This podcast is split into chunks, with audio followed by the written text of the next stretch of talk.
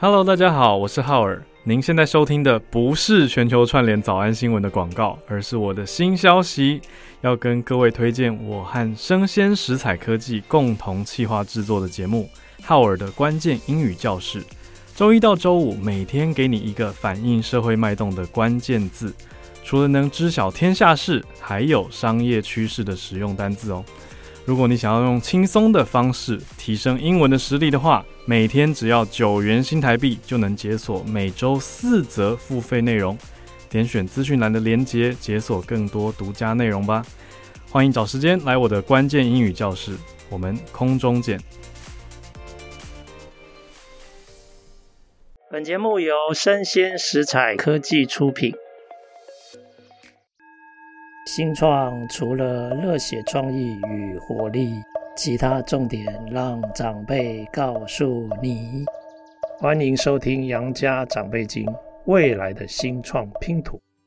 大家好，这一集《杨家长辈经》啊，想要邀请 ESG 企业来分享他们的 ESG 的行动。那今天我要介绍的是网银国际的 ESG 计划里面。一项非常有趣的计划叫做都市冷链指数计划。哦，那呃，网银国际目前的 ESG 计划有很多面向，有他们的呃消费者，然后有针对他们的员工，然后也有社会与环境，还有公司的治理。那刚刚讲的这个都市冷链指数计划，就是他们在环境面向跟社会面向的一个专案，非常的有趣。那今天我想要邀请一位这个领域的行动者哈，他就是呃当初在总统杯黑客松这个推出好植地计划，然后得到优胜的这个刘哲伟。来，哲伟兄跟大家打声招呼。哎，听众朋友，各位大家好，我是哲伟。是这个都市热岛的解决方案哈，它的源头是这样。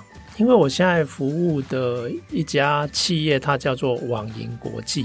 那他想要在几个重要的环境跟社会的议题下，能够有一些 ESG 的专案，可以跟各领域的这种深耕团队合作。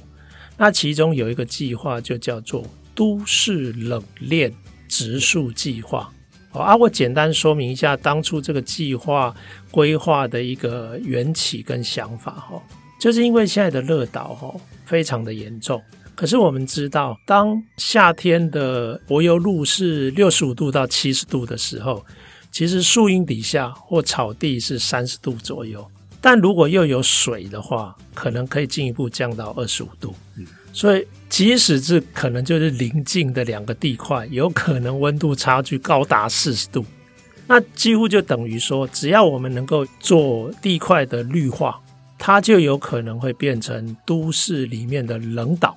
那你如果又有意识的串联冷岛，有规划的、有策略的、有系统的串联冷岛，它就变成一条冷链。那如果又关照这个相关的气候，比如说风向啊，它就等于是可以引季节的风进来，那其实就有机会切裂或碎裂这个都市热岛，那它就可以舒缓都市热岛。而且如果我们不断的提高都市的绿化，其实可能也有创造碳汇的效益。所以当初这个呃网银国际的都市冷链植树计划。它的缘起就是这样的一个动机，嗯，好，那因为我是这个主要的专案的管理者，那我只好去求助于这个哲伟兄。我大概会从几个面向来请教哲伟兄，那也让哲伟兄跟各位听众分享他在这个领域的一些想法。诶，哲伟兄，我想请问一下哈，就是刚刚讲的那个乍听之下，大家都会觉得，诶，这个是一个构想。是，那请问他有没有一些实际的执行或行动的可能的基础？其实现在已经累积了。对，其实刚才提到冷链这一块，呃，这个概念，我们当然一般的民众，一般的这个生活在都会区域里面的朋友，在大公园一定会觉得比较凉快，特别在夏天的时候。那如果有办法在河岸边或者水域旁边，自己亲身感受到那样子的这个轻松凉快的氛围，那这些东西是更有系统，是可以把它规划出来。哦，是。那特别是刚才老师刚才提到这个有系统的把它串起来，也就是把每一个冷的地方，把它小小的把它串起来之后，去裂解整个大的都会地区那个热集中的问题。所以这一块呢，呃。当然，我们常见像公园绿地啊，或者是学校的户外空间，很多树，很多有水生呃环境的机会，这些是可以有策略去做。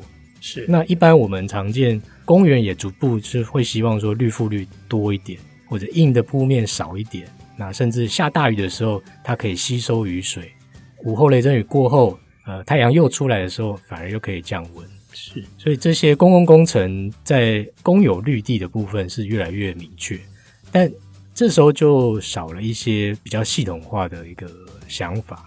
我刚才老师提到冷链这个，假如要搭配风廊，那哪一些地块更需要马上就要来做？是，欸，那我想请教这位兄吼，现在在台湾的风廊的研究上，甚至资料库的累积上。有没有一些先行者的成果，还是说他基本上都还没开始？其实国内也是蛮多学者在研究的。是，那像我认识有一位在成大建筑系服务的林子平林老师，那他也针对六都这种都会地区热岛效应非常严重的地方。好，那我们都知道，其实会有季节风。那特别在夏天的时候，我们很期待是这个季节风可以把。都市的这个热可以带出来，那这时候就要来看说，呃，以台中为例好了，台中大家想一下，台中机场其实是南北向，嗯，所以其实它的季节风向大致上就是南北向，特别就是从南边往北边吹。所以像林老师他就用他们团队的分析技术去分析说，整个台中市从南边上来的季节风遇到了这个大大小小的建筑物或者一些人工构造物，最后形塑出来有几个现况。还是一个蛮好的风廊，这个它其实就很精确的指认出来。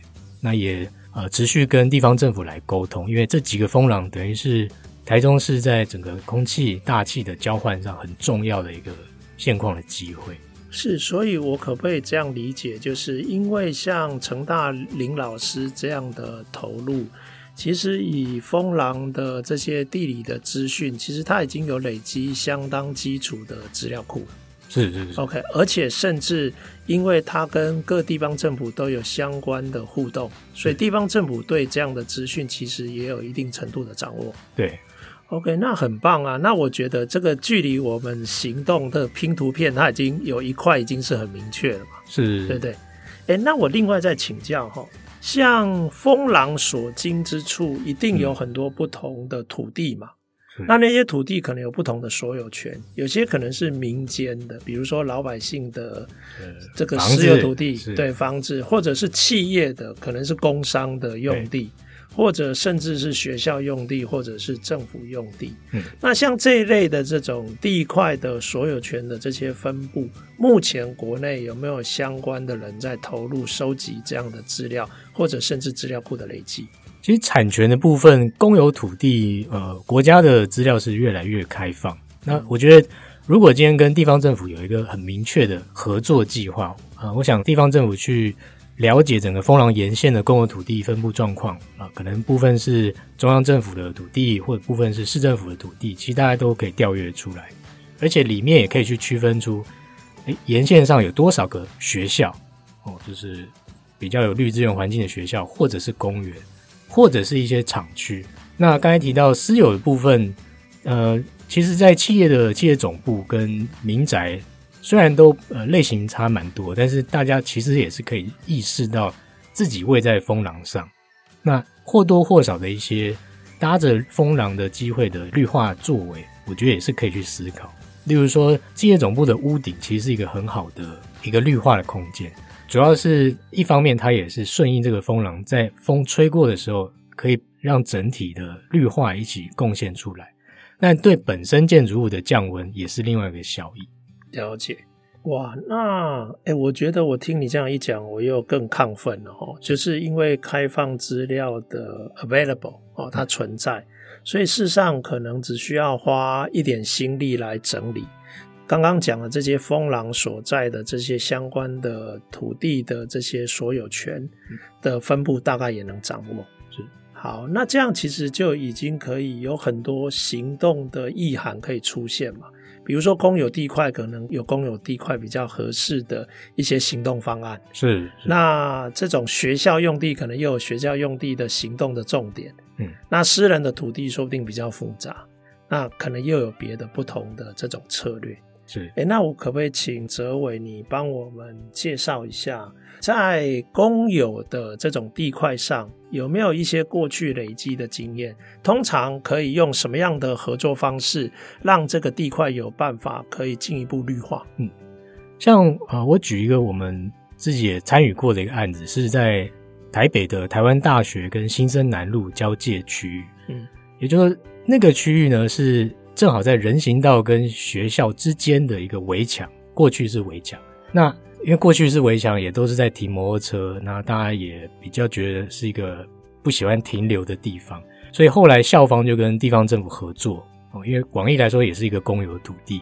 那这时候呢，合作上他们就希望说，人走在这边是很舒适的。那舒适，诶，其实就想到呃，热岛效应的减缓是很必要的。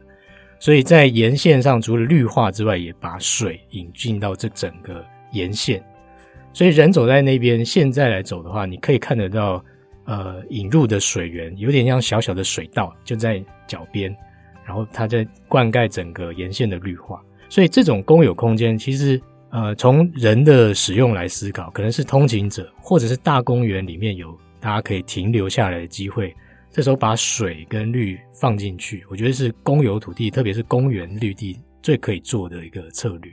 诶，那我请教一下哈，那这种水绿也需要去投入才能建置起来吗？那个经费来源大概会是来自于哪里？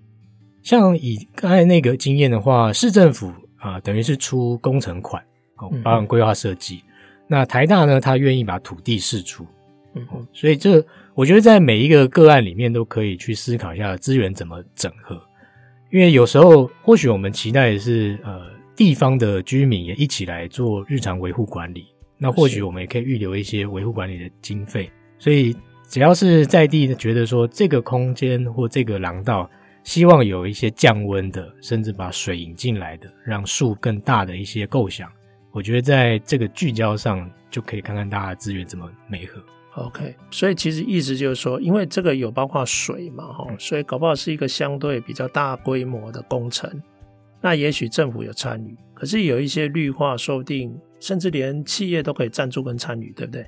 对，其实像很多公有土地的现况，它就是没有管理啊，或者是把它围起来。那通常在如果假设今天在风廊的沿线上，街边有一个公有空地，嗯，那因为。管理单位它当然是比较没有使用，把它低度的放置。这时候民间广义的，不管就是企业或 NGO 团体，把它认养下来，做一些简易的绿化，其实也会对整个风廊的品质会有一些改善。是，其实就是不只是企业，甚至包括社群、嗯、社区，是都可以自己有自发性的行动或组织来参与。好，了解了解。哎，那我请问一下。如果是学校用地呢？学校用地通常会有固定的用途嘛？嗯，那这一类的呃绿化的重点会在什么地方？可不可以跟我们分享？其实近年教育部针对全台湾的每个学校都请学校自己做一些树木普查。OK，那有针对一些可能外来种或者是就是生长不良的状况做一些改善，所以。我们大家也可以知道，学校的绿地呃，应该是已经蛮充足了，或者说充分的种植了乔木，所以反而是要去检视这个乔木本身的生长环境。嗯，可能过去我们对乔木的生长环境没有这么注意，所以很多的停车场也会放在大树的旁边，那久了或许两边就有一些冲突。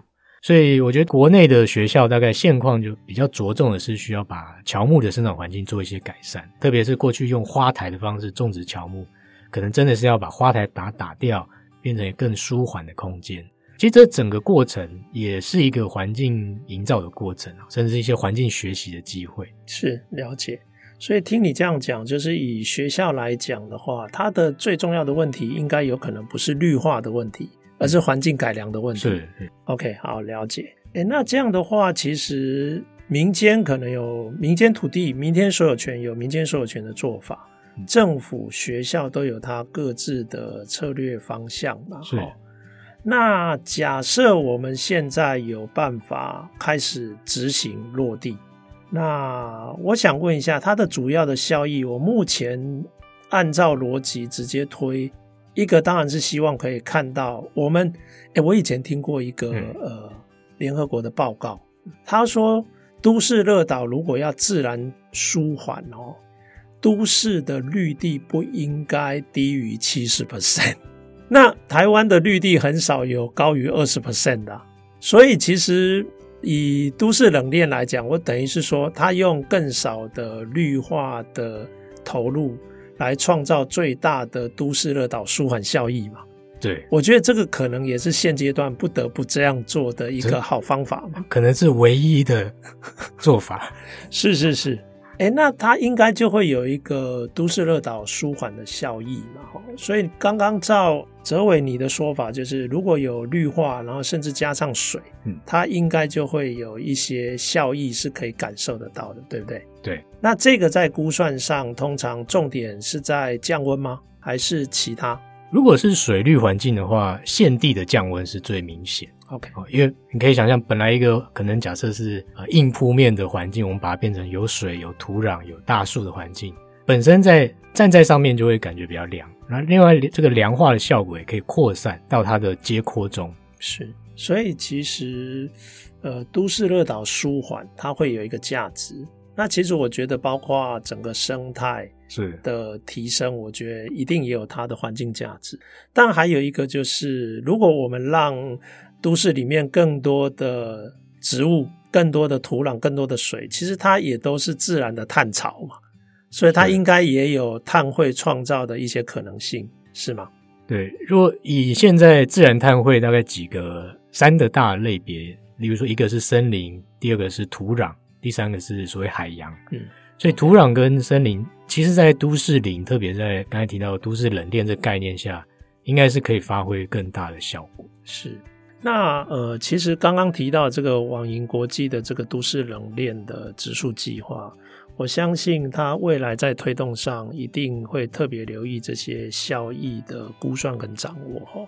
诶，那我另外想要请教哲伟兄，就是目前在国际社会有哪些国家在这个议题，然后在这样这个行动主轴上有比较明显的进展可以值得我们借鉴。如果是亚洲的国家的话，其实香港的这个包含气候的规划蓝图是做的比较完整。OK，而且它也会用这个规划的蓝图科学的依据去制定一些都市开发的管制。也就是说，开发商他的建筑量体，诶，可能要考量风要走的路径。嗯，那大家。彼此都留下一个可以通风的一个城市，其实对整体效益是比较好。是是，那还有没有其他的国家？那另外在欧洲的部分，可能会是在德国的系统。是，就德国其实大概从呃一百年前就开始，部分的城市开始有这样子保留自然风廊，让整个城市呃是可以跟自然有很好的互动。那这当然就越早开始做的城市，它其实。能感受到的效益就越好，整个生活品质也越好。那不过以亚洲的城市现在开始做，也不是一个太晚的事情啊。因为毕竟怎么样运用大自然的每天的这个能量来一起减缓热岛效应，这个是最有效率的方法。是，哎、欸，我几乎可以这样说哈，热岛已经。已经在我们的生活中了，是。所以，如果我们要减缓的话，我觉得看起来有几种策略现在已经存在了嘛。一个就是当初比较传统一点的，就是整个都市更新要重视建筑，它要尽可能的走向绿建筑，然后降低排碳。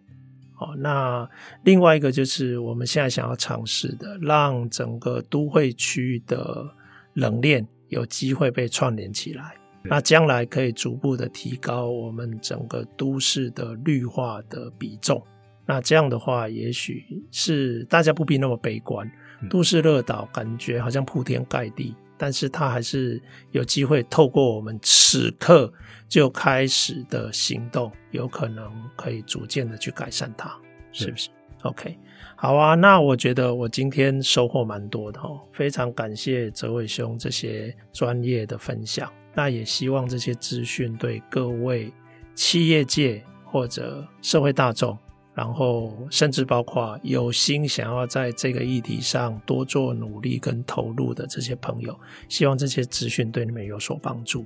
好，那谢谢哲伟兄今天的分享，谢谢，那也谢谢各位听众的收听，我们下次见。